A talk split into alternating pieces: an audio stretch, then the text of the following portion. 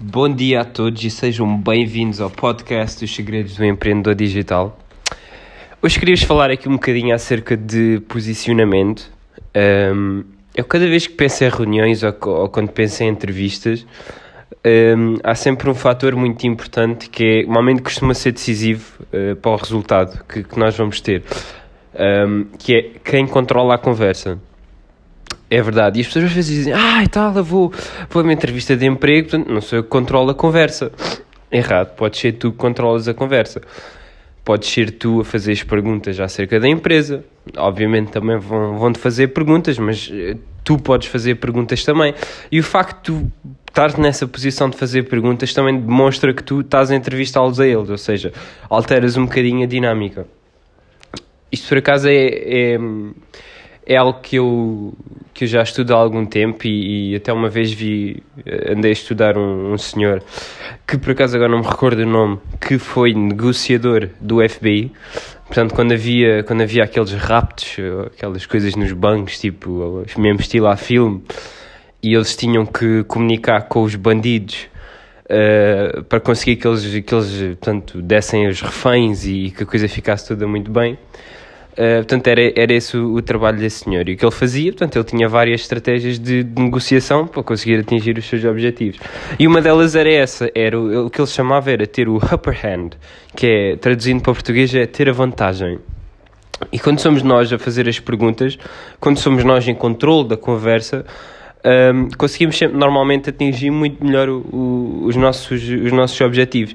Por acaso, uma das táticas que ele, que ele falou também, que foi bastante interessante, um, que é, é uma tática para extrair informação. E que, e que é uma tática que eu, uh, que eu, por acaso, uso bastante quando, quando vou reunir com clientes. Porquê? Porque, obviamente, me dá mais informação e quanto mais informação eu tiver, melhor eu consigo ajudar esse cliente que é, o cliente vai ter comigo, olha, Rafael, um, quero lançar a minha empresa. Ok. Uh, porquê?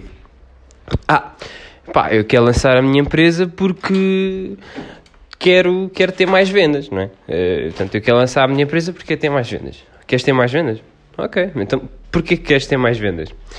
Ah, eu quero ter mais vendas porque Uh, pá, agora, sei lá, agora saiu um produto novo que eu, que eu posso distribuir e pá, o dinheiro começa a apertar, não estamos a vender, fazer vendas suficientes, tenho que pagar um empréstimo da casa e tudo mais. Ok. E, e, e, e então, portanto, o, o, o, que isto faz é, é, isto acaba por me, por me fazer conseguir perceber exatamente a razão por trás da intenção daquela pessoa. E, e, por exemplo, eu ao ter acesso a estas informações consigo depois fazer uma proposta. É, é aquilo que eu digo, é escrever uma proposta com o cliente. Quando nós vamos passar a proposta ao cliente, uh, é o cliente que, que escreve. Posso dar outro exemplo. Um, ok, eu dei o exemplo do porquê, mas também existe outro muito forte que é o que mais. Que mais? Que mais? Que é, mesmo que a pessoa tenha acabado de dizer uma frase e tenha dito tudo, por exemplo, um, sei lá. Uh, o, que é que, o que é que tu queres fazer de novo no teu site? Ah, eu quero adicionar uma funcionalidade de hambúrguer de menu. Uh, de hambúrguer de menu, de menu de hambúrguer, que é aquele menu com os três pontinhos que a gente vemos muito nos telemóveis. Ok, que mais? Ah, eu estive a pensar também em, em fazer eh, um banner para colocar ali a dizer: olha pessoal, compras acima de 20 euros, entrega gratuita. Ok, que mais? Portanto, acho que vocês já perceberam. Basicamente a pessoa vai aprofundando e vai aprofundando e vai aprofundando. E mesmo que a pessoa numa frase vos diga tudo e pareça que ela terminou a frase e já vos disse tudo, eu aposto que 99% das vezes vocês vão dizer que mais.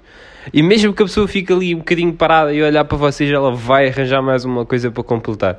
Ok? Portanto, porque essa pergunta acaba por. Eh, acaba por. Hum, acaba por suscitar a pessoa, faz a pessoa ter que dar mais informação, não é?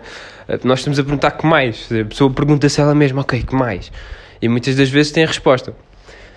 Pronto, eu queria falar isto um bocadinho, que às vezes é muito importante nós, eh, sejamos nós, portanto, se nós tivermos uma empresa e tivermos a prestar um serviço a um cliente, nós sabemos posicionar-nos e temos a vantagem na conversa, ok?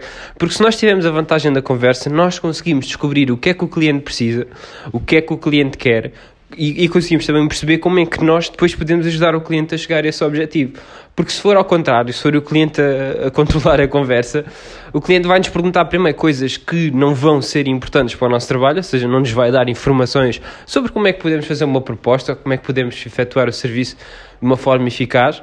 Um, e muitas das vezes o cliente vai, vai fazer perguntas que, pá, que não têm nada, não têm mesmo nada a ver e que não, não são relevantes, não é?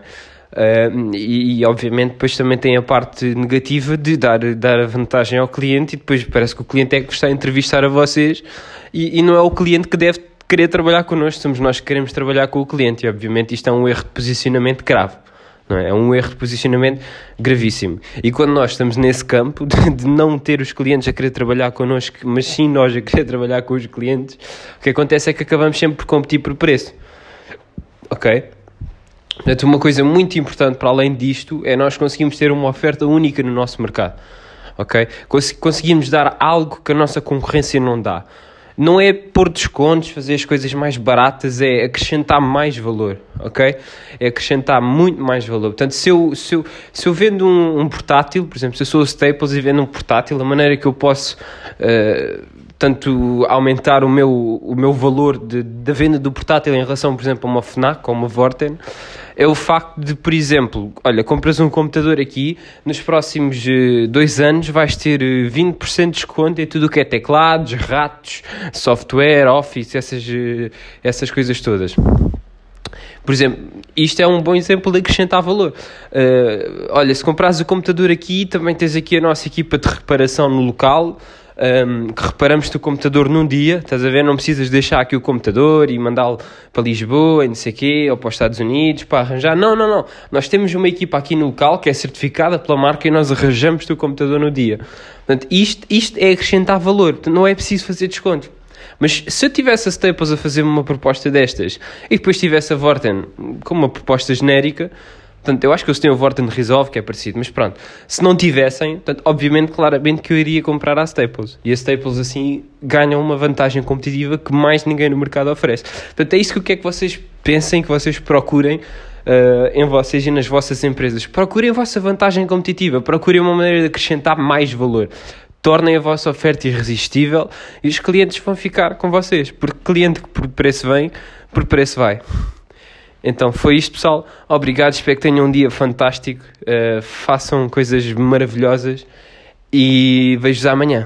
Tchau, tchau.